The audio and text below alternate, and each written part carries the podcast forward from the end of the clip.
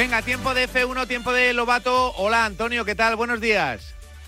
¿Qué tal? ¿Cómo estás? Buenos días. Pues aquí deseando, la verdad, que llegue el fin de semana. Hemos estado con Emilio Contreras, el capo de marca.com, y nos ha dicho que la F1, en el último Gran Premio, 50-50 eh, prácticamente eh, respecto al clásico, al Real Madrid-Barcelona. Así está España, Lobato. No, no, está, España enloquecida. Yo, mira, he tenido la oportunidad esta semana, que he tenido algo de tiempo libre de viajar y de encontrarme con mucha gente, y empiezo a notar efectos similares a los de 2005-2006. ¿eh? O sea, es una locura parecida y sobre todo de gente joven que se ha enganchado al deporte.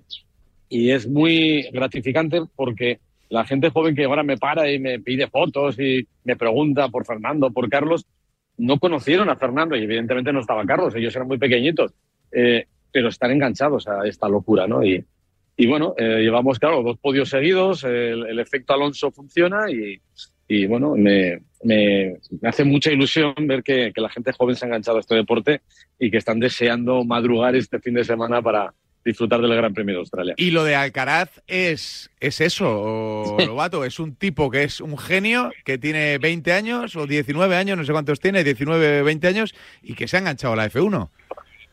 Sí, sí, sí, sí, se ha enganchado. Está, ya, ya, lo sabíamos porque eh, cuando estuvo jugando, no sé si fue el, el, el Open de Madrid o algo, eh, eh, aprovechaba los tiempos muertos cuando coincidía para ver eh, la Fórmula 1 y se ha hecho otro gran aficionado a, este deporte.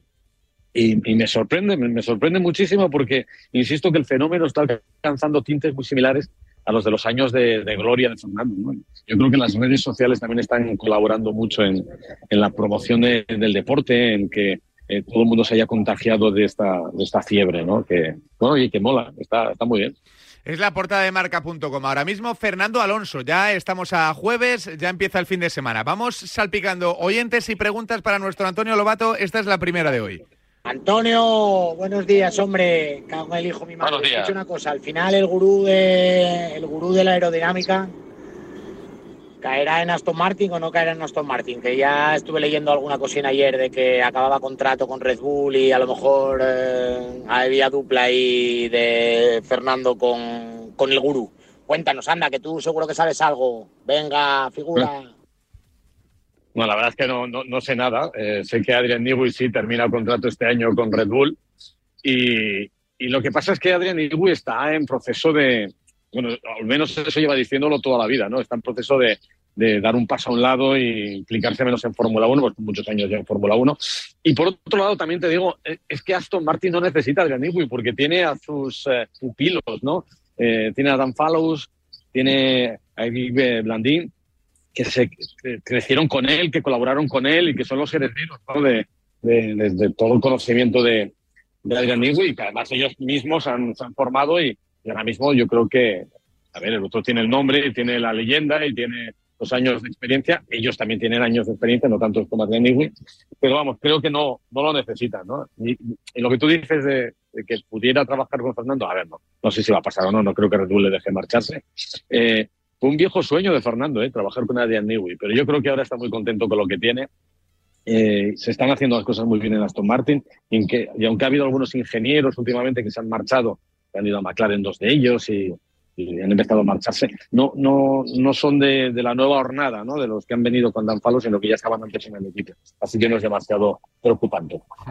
Eh, la portada de marca.com ahora mismo es Alonso, dos puntos, abro comillas, la 33, aquí puede pasar de todo.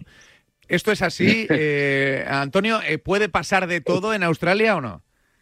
Oye, esto, esto no ayuda, ¿eh? O sea, para bajar el suflé, que Fernando diga estas cosas, no. No, no, no, ayuda, no ayuda, no ayuda. estamos viendo aquí el, pico de, de, clics que tiene la noticia y, pues imagínate. A ver, mira, esto es muy sencillo. ¿Puede pasar en Australia? Eh, puede pasar en Australia, como ha podido pasar en Arabia, como puede pasar en, en la siguiente. ¿Por qué? Porque Fernando, si cogemos los precedentes de las dos carreras que llevamos, tiene el segundo mejor coche, no en clasificación, pero sí en carrera. Eh, y en clasificación, pues si no es el segundo, es el tercero. Vale, si estás ahí y te metes tercero en parrilla, cuarto en parrilla, eh, tienes muchas opciones de que si pasa algo delante, eh, puedas pescar algo. Él sabe que en condiciones normales, si, si los Red Bull no fallan, si no se tocan entre ellos, si no tienen una avería mecánica, batirles va a ser muy difícil porque hoy por hoy y, en Australia también van a estar muy fuertes. Australia van a estar muy fuertes porque es el primer gran premio de la historia que tiene cuatro zonas de DRS y sabemos que el DRS de, Red Bull lo optimizan al máximo. Es muy, muy potente el efecto del DRS y esto evidentemente eh, les coloca en una posición muy buena. Pero si ocurre algo, pues Fernando está ahí. Hasta ahora estaba ahí el siguiente para, para coger opciones de, ganar la carrera. Lo que pasa es que si no fallan, yo creo que es, eh, es imposible pero Fernando esperará cualquier oportunidad, cualquier ventana. Antes hacía lo mismo, ¿eh? quería coger cualquier ventana de oportunidad para, para conseguir un buen resultado. Lo que pasa es que antes clasificaba séptimo, noveno, eh, un décimo, y claro, el máximo era ser quinto, ser cuarto, eh, soñar con un podio como aquel que consiguió en Qatar, que lloviera y que se pusieran las cosas un poquito más de cara para él. Pero es que ahora no necesita todo eso, ahora necesita solamente que fallen los que están más fuertes que él. Y los que están más fuertes que él son los Red Bull. De momento, nadie más. Preguntas para Antonio Lobato. Buenos días, Radio Marca, y buenos días, Antonio. Eh, nada, a ver, ojalá salga hoy, de verdad. Yo pregunta no tengo, yo solamente quiero agradecerte ese ímpetu y ese empeño, esas ganas que le pones a esa retransmisión espectacular que haces y que haces que todos nos enganchen. O sea, ya me da igual si hay, hay pilotos españoles, no hay pilotos españoles. Gracias por estar, de verdad. O sea, y este fin de semana enganchados a ver Melbourne, a ver a Carlitos, a ver a Alonso y sobre todo a escucharte y a verte, que es para mí de lo mejor que hay en la Fórmula 1. Un saludo. Oye, pues muchísimas gracias. Yo ya me puedo ir a dormir hoy feliz. ¿eh? No, yo decirte que eh, no, no, es ponerle ganas, no, no, es que, es que lo siento así. O sea, yo mentiría si, si digo que, que me esfuerzo para, para hacer esto. Eh, a mí me sale así porque lo vivo así, lo disfruto así. Y cuando está Fernando, está Carlos, o cuando estuvo Pedro, cuando estuvo Jaime, cuando estuvo Roberto, eh, eh, lo vivía igual. Lo, que pasa es que incluso cuando no estaba ninguno de ellos en la batalla y, era la batalla de Verstappen y Hamilton, lo disfrutaba exactamente igual porque me encanta este deporte. Entonces, a mí me dijeron en su día que las cosas hay que hacerlas con pasión. Afortunadamente estoy apasionado por este deporte y, y cada vez que se apaga el semáforo, pues lo disfruto, lo disfruto mucho. Y, también he aprendido con el paso de los años haciendo televisión o haciendo radio o haciendo lo que sea, que cuando tú lo disfrutas eh, es mucho más fácil que lo disfruten los demás. Así que de verdad que muchas gracias. Totalmente de acuerdo. Enseguida más oyentes en el 628269092. No sé si lo van a preguntar o no, pero ya aprovecho. Eh, ayer felicitamos a Margené, que era el cumpleaños de eh, un tipo con peso en, Ferrari. ¿Cómo va Carlitos Sainz en Australia? Pues vamos a ver, a ver, ellos son los segundos con el mejor DRS, eh, los, los, que mejor les funciona el DRS después de Red Bull. Lo que pasa es que, han tenido muchos problemas y el coche está lejos de, encontrarse en el lugar en que ellos querrían. Carlos decía ayer que, saben, saben qué es lo que falla y que tienen opciones de, cambiarlo, pero no de una carrera para otra, que esto requiere tiempo. Y, bueno, vamos a ver cuando vengan las nuevas las, evoluciones, que nadie, nadie metido nada, porque eh, está adaptando todo. Eh, nunca ha metido a las diferentes para cada gran premio, pero estos son adaptaciones eh, para el, circuito, para las especificaciones del circuito. Eh, en, el caso de Ferrari están esperando para Imola a ver si pueden meter algo, ya un, salto hacia adelante, pero yo creo que es más hacia, mediados de año, cuando si realmente tienen localizado el problema que tiene el coche, que es un coche que, que degrada los neumáticos, que en el último Gran Premio tuvo problemas de ritmo, eh, no hubo mucha degradación, pero el coche fue lento. Eh, en el último Gran Premio, el único coche que no mejoró los tiempos de vuelta del año anterior fue Ferrari. pasan cosas extrañas que, según Carlos, están localizadas. Eh, una cosa es localizarlas y otra cosa es resolverlas. Y si dice que no es fácil hacerlo de una carrera para otra, da la sensación que el problema más grande de, lo, de lo que se esperaba. Un poco parecido a lo de, lo de Mercedes, aunque con una diferencia. En el caso de Mercedes, ellos ya sabían antes de empezar el año que el concepto que iban a introducir, que ya me habían metido el año pasado y lo han adaptado para este, no iba a ser brillante. Y por eso tienen un plan B. Y ese plan B lo, lo veremos cuando empiece la temporada europea, que irán metiendo cosas nuevas hacia ese nuevo concepto, irán caminando hacia allí. Eh, pero bueno, yo estoy un poco fastidiado realmente por el arranque de Ferrari porque tenía muchas esperanzas en que Carlos pudiera estar en la batalla. Y ahora mismo no está en la batalla porque el coche no, no da mucho de sí. Es muy rápido una vuelta, sí, pero no, no tiene ritmo de carrera. Oyentes, 628 26 90 92. Venga, otra preguntita.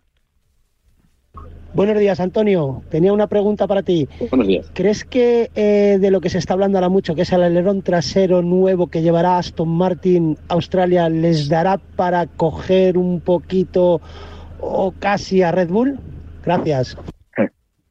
Bueno, para empezar, es que no hay un alerón trasero nuevo. esto es una historia que ha surgido, pero que no es real. Llevan un alerón que es eh, parecido al de Bahrein y es una adaptación del de Bahrein. Sí es verdad que van a probar eh, un Beam Wing, que es ese aleroncito que hay debajo del, principal, que junto con el de arriba, eh, pues es el que genera todo el efecto de RS, pero no hay nada específicamente nuevo para, para Australia. Es, eh, van a correr con uno muy parecido al, al, de Bahrein, porque es un circuito de media carga aerodinámica, pero no hay nada nuevo. O sea, eh, no, van a probar, ya te digo, ese Wing, pero yo creo que con vistas más a, al siguiente Gran Premio, ¿no? A, a Bakú, porque no hay, no hay, un gran salto. Entonces, eh, nadie va a introducir grandes cosas. Es que hasta que no venga la, la parte más europea, eh, llevar algo a Australia es un poco absurdo. Sí, es verdad que, te decía antes, que Red Bull ha metido alerones un poco más específicos en cada gran premio a las traseras más específicas, pero Aston Martin no va a meter nada. Venga, que nos da tiempo a un último oyente en el 628 26 90 92. Buenos días, Radio Marca. Buenos días, Lobato. Eh, ¿Tú crees que con lo que está pasando con Verstappen, Pérez, ese pique que hay, que Pérez ha ganado en la carrera ya, está igualado a puntos y está harto de Verstappen, puede que se repita el caso que hubo con Vettel Weber? Que claro, nos beneficiaría bastante con el tema de Alonso. Que se choquen un día, lo Un abrazo. Sí, Pues mira, eh, para mí es una de las grandes joyas que tenemos esta temporada. O sea, está claro que Red Bull está en su liga y que los demás ahora mismo están muy detrás, más o menos un segundo. Eh, pero Checo es eh, versión 4.0. estuvo extraordinario en, Arabia Saudí. Si Checo aguanta, tenemos un año espectacular. Si Checo aguanta. Lo que pasa es que va a haber mucha presión y ya sabemos que la maquinaria Red Bull funciona en un sentido nada más, es en el sentido de, de Max Verstappen. Eh, pero si consigue ponérselo difícil, si consigue clasificar por delante de él, que eso es mucho decir, si la aguanta en carrera, si está siempre detrás, eh, ostras, yo creo que es, es, es, algo más eh, que tendrá esta temporada porque puede ser muy divertido y puede haber mucha tensión. Lo que pasa es que aquí todas las de perderlas tiene Checo, que está solo ante el peligro. Ahora, si le echa bemoles, eh, si mantiene el pulso, uff, qué bien nos lo vamos a pasar. ¿eh? Y, y qué, gran, qué grandes oportunidades puede haber detrás, que es lo que tú decías si hay guerra ahí, se benefician los que vienen detrás. ¿Quién viene detrás? Un día tonto, un día tonto, que no queremos tampoco todos los días, pero un día tonto, un golpecito ahí, ¿sabes? Una eh, eh, rueda con rueda, un alerón volando, una rueda pinchada y ahí pues Alonso pues ya, ya, tiene el hueco, el hueco. La primera victoria de Max Verstappen fue en Barcelona en 2016 porque los dos Mercedes se tocaron en la primera vuelta. Claro. Eso, es lo que todo el mundo busca, ¿no? Está pensando y acariciando esa posibilidad. No queremos ser malos, pero un poco. eh, Lobato, te escuchamos el fin de semana y te disfrutamos. Como siempre, eh, con las carreras en Dazón, eh, las vamos a disfrutar y mucho. Eh, Antonio, un abrazo gigante.